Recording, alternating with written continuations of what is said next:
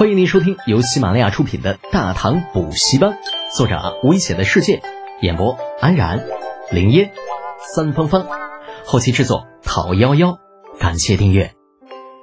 第三百七十一集，一会儿亡命徒，一把推开大都社这个没出息的儿子，竭力对着帐中的侄子叫道：“舍儿，召集王庭护卫，与莱迪死战，遵命。”哎，阿什纳杜尔没有任何犹豫的去了。很快，自不远处传来一阵悠扬的号角之声。原本有些惶恐、到处乱窜的突厥士兵，像是找到了主心骨一样，那呃，向着号角声传来的方向跑去了。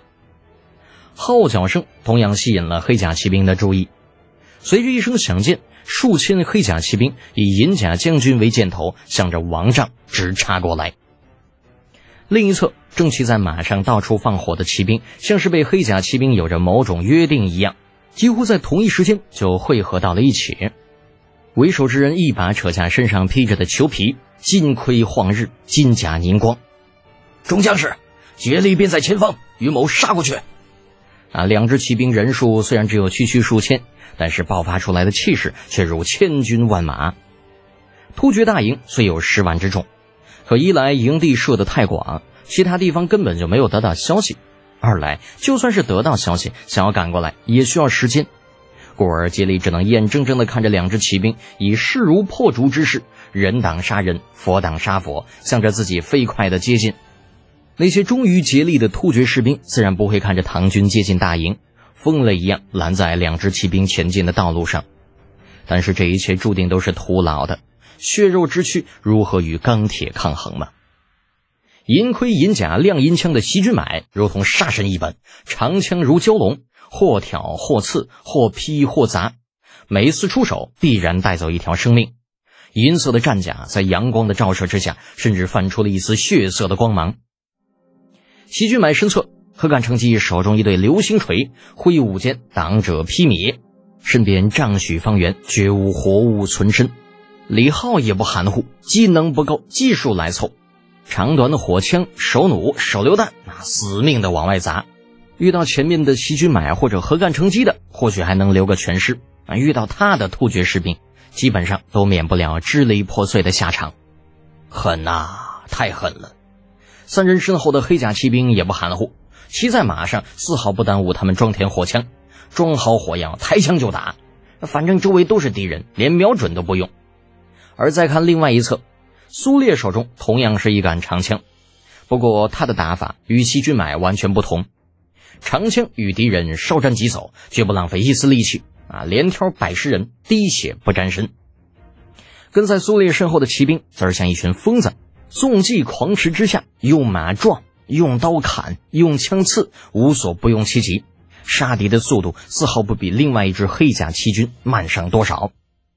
原本还满腔热血的杰里突然间犹豫了，那两只骑兵不要命的打法让他感觉到了恐惧，似乎那两只骑兵根本就不在乎生死，来这里的目的就是为了了结自己。当然，杰里不是没想过将这两只骑兵留下，以他的眼光来看，这两只骑兵绝对是唐军精锐中的精锐，若是能够将他们全都留下，必然能够让唐军吃个大亏。可是理想很丰满，现实却很骨感。如此狂暴的两支骑兵，可不是想留就能留下的。想把他们留下，必须有高过他们的实力才行。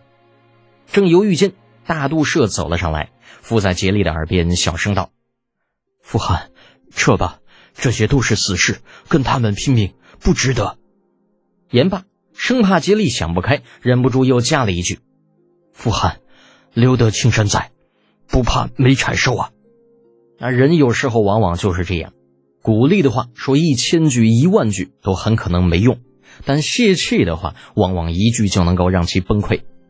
本就在犹豫是否要与西英的唐军拼命的竭力被彻底说服了啊！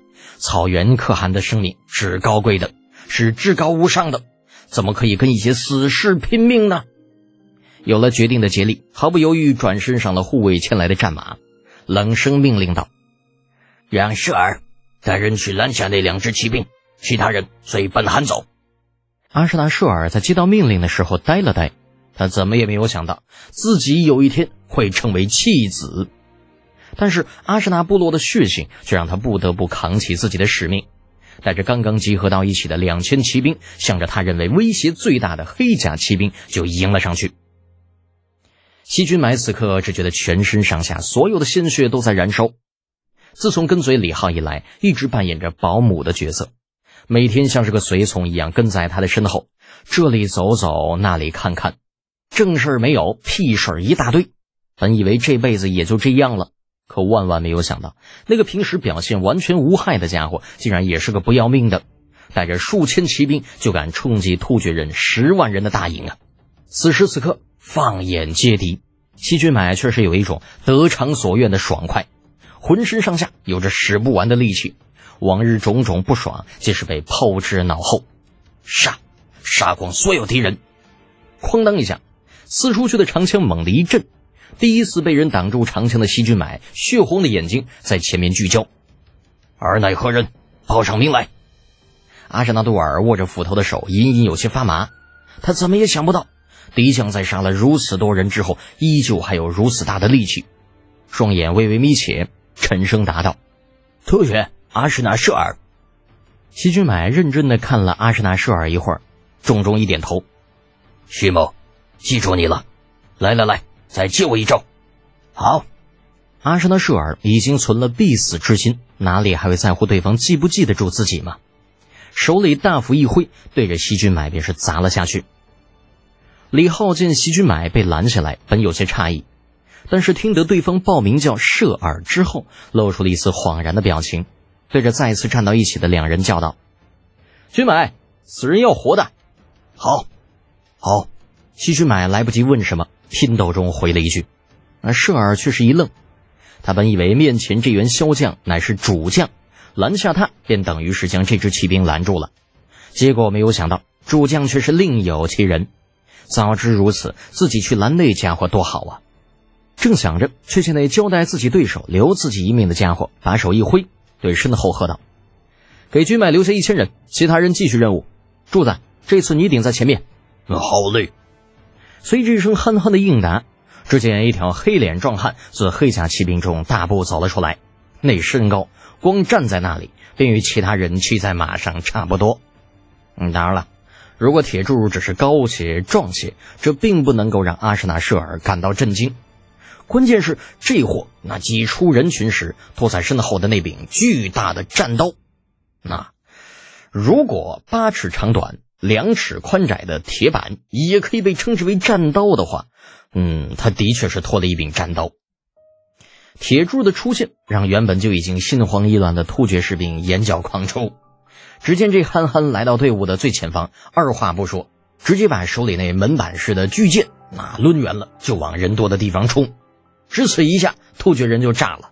哎呦我操！就那大刀，少说得有四五百斤之重，抡起来之后，不管是人呢还是战马，就碰着就死，擦着就亡。一时间，铁柱方圆两丈之内，人马皆碎，血流成河。这可比刚刚那西军买狠多了。死在西军买的手里，至少还能一下了账。虽然也可以说是死无全尸，但至少在感觉到疼的时候，人就已经死翘翘了。可铁柱这憨货砍杀起来，却顾不得那么多了。那家伙不管是人是马，遇到了就往中段上砍，凡是被他砍中的，就只有一个结果，那就是腰斩。满地都是拖着肠子惨叫挣扎的伤员，活又活不成，死又死不了，老鸡巴吓人了。本集播讲完毕，安然感谢您的支持。